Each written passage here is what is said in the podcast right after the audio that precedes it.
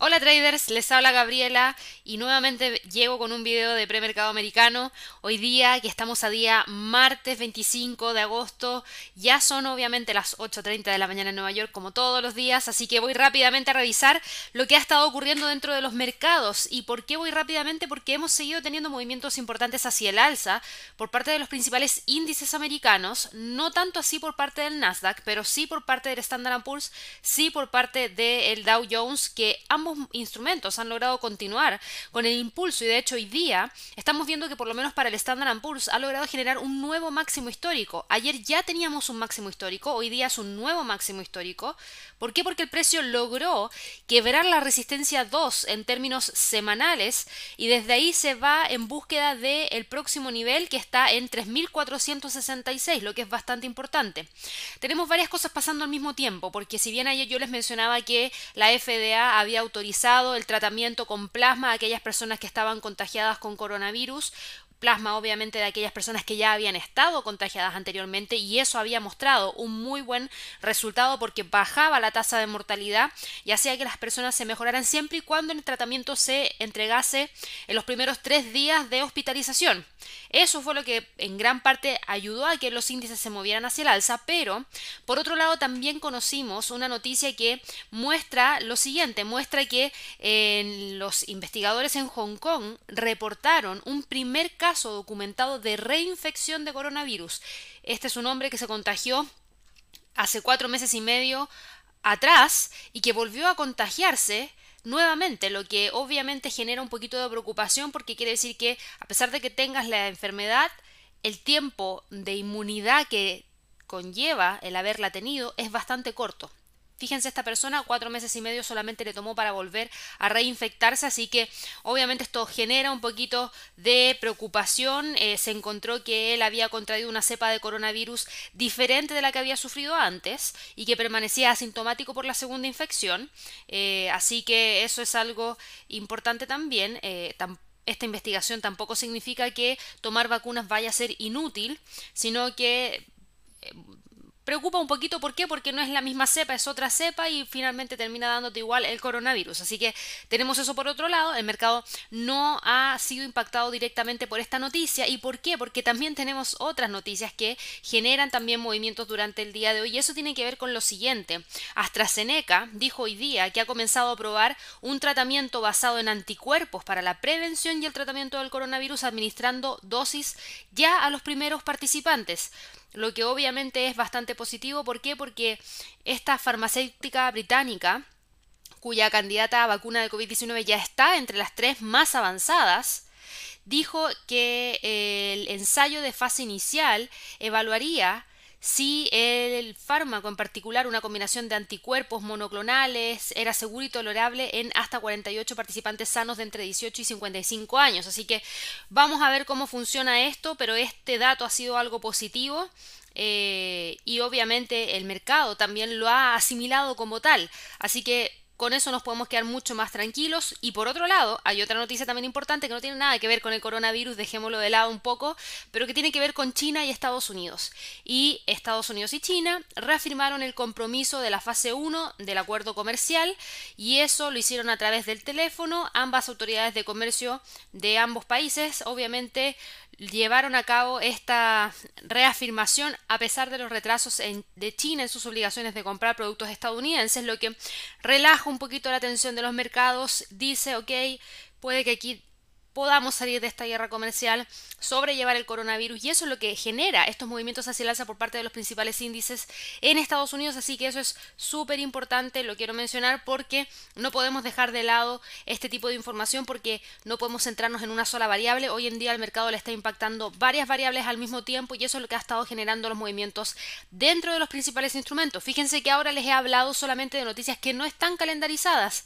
Así que también tenemos que irnos al calendario económico y evaluar qué es lo que ha estado ocurriendo en ese sentido. Así que voy rápidamente a revisar lo que ha estado siendo publicado hoy día muy temprano. Producto Interno Bruto de Alemania. La cifra fue mala. ¿Y fue mala por qué? Porque la publicación mostró una caída de menos 9,7%, pero no fue tan mala como el mercado esperaba porque el mercado esperaba una caída de menos 10.1%. Así que en ese sentido hay un pequeño respiro, pero vuelvo a repetir, no es un buen dato. Lo que sí fue un muy buen dato fue la publicación de las expectativas de situación actual de Alemania.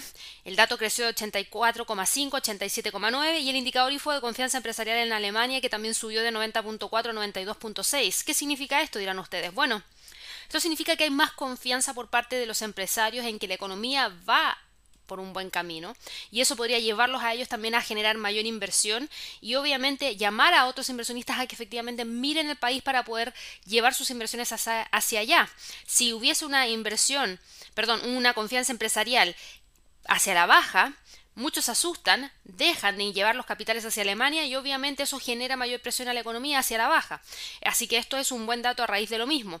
Por otro lado, para el resto de la sesión de trading del día de hoy, a las 10 de la mañana vamos a conocer el indicador de confianza del consumidor de The Conference Board para Estados Unidos y las ventas de viviendas nuevas correspondientes al mes de julio también para Estados Unidos. Luego de eso deberíamos tener un calendario económico bastante tranquilo, así que vámonos rápidamente a revisar. Ya dijimos que el nivel del Standard Poor's en el caso de continuar hacia el alza, la próxima resistencia sería 3466.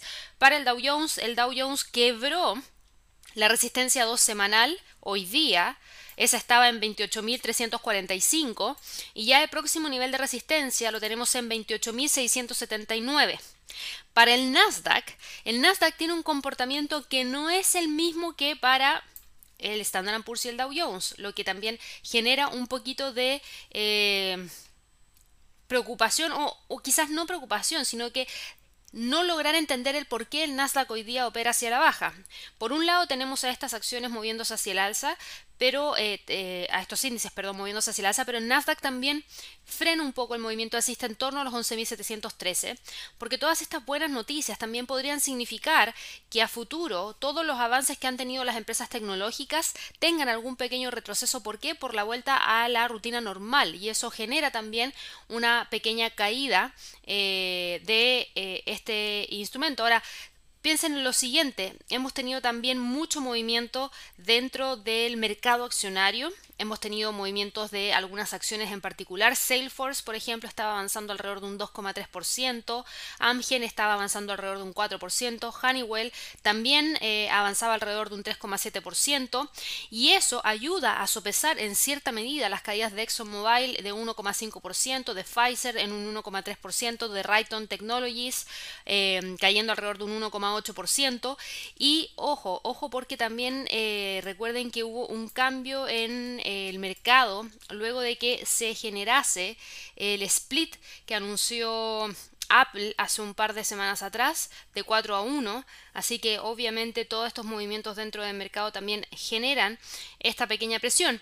Así que bueno, hoy día en términos de niveles el Nasdaq opera entre los 11.713 y el soporte está en torno a los 11.605, así que lo vamos a seguir monitoreando el día de hoy. De continuar hacia el alza todavía sigue vigente el nivel de resistencia en 11.805. Pasando al mercado de divisas, el euro dólar finalmente ayer cerró hacia la baja, no logró quebrar la línea de tendencia bajista, así que se quedó por sobre los 1.17,50, pero por debajo del pivote en 1.18,36 y hoy día, al igual que ayer, cotiza hacia el alza, principalmente apoyado de los movimientos alcistas que no los movimientos alcistas, sino que de la publicación de estos indicadores que yo les mencioné correspondientes a Alemania, uno de los principales países que aporta mucho PIB a la zona euro, así que obviamente es algo positivo para el euro. Sin embargo, está acotado el movimiento hacia el alza en base a ese punto pivote, así que lo vamos a dejar marcado porque dado que ayer no lo logró quebrar, para mí ese es el nivel de resistencia más relevante en el corto plazo, 1.18,374 y la parte inferior estaría en los 1.17,50. Para la libra dólar, la libra dólar logró hoy día rebotar hacia el alza luego de que ayer el precio terminara cerrando por debajo de la línea de tendencia bajista de julio del 2015. Así que hoy día está con ese movimiento hacia el alza, detenido en torno a los 1.31,37. Y hoy día va a ser importante ver si es que el precio logra cerrar o no sobre ese pivote semanal para luego después despejar cualquier tipo de duda que haya en que pueda retornar hacia la tendencia bajista que traía de más largo plazo. Para el dólar yen, El dólar yen está cotizando hacia el alza el día de hoy, hay mayor fortaleza por parte del dólar en donde busca los 106,50, nivel que alcanzó y que se mantuvo detenido en torno a esa zona, y de continuar con el movimiento hacia el alza podría ir a buscar los 106,59, así que eso también va a ser interesante, ver si es que efectivamente lo logra hacer o no. Hay una caída en los instrumentos de refugio hoy día, por todas estas noticias que yo les mencionaba, AstraZeneca, el tema de la FDA ayer con el tratamiento con plasma, eh, eso claramente genera mayor calma dentro del mercado el hecho de que China y Estados Unidos reafirmaran que se va a implementar el acuerdo, la fase 1 del acuerdo comercial, genera un respiro entre los inversionistas y los instrumentos de refugio dejan de ser demandados, por ende el yen deja de ser demandado y el oro también. Y eso es lo que ha llevado a que el dólar gane terreno frente a este instrumento. De continuar hacia el alza podría buscar los 106,59. Para el mercado de materias primas, el petróleo ante toda esta información se está moviendo hacia el alza. Ojo que hoy día se entregan los inventarios del API. Mucha atención porque está buscando los 43 dólares el barril. Aquí también tengo que mencionarles lo siguiente. Eh, hay recortes de producción en el Golfo de México. ¿Por qué? Porque hay una tormenta tropical que se llama Laura que se va a convertir en un poderoso huracán y eso generó en este caso un recorte en los niveles de producción que obviamente generan un movimiento hacia el alza por parte de este instrumento y por otro lado también conocimos que las exportaciones de petróleo de Arabia Saudita a China cayeron en julio. ¿Por qué? Porque eh, hemos tenido recortes en los niveles de producción y eso dejó a Arabia Saudita como el tercer proveedor del gigante asiático por primera vez en los últimos dos años. Así que eso es importante porque estos recortes en los niveles de producción es lo que ha llevado a que haya mayor estabilidad dentro del precio del petróleo y hoy día está con ese movimiento alcista y mucho ojo con los 43 porque esa es la resistencia más relevante para el día de hoy.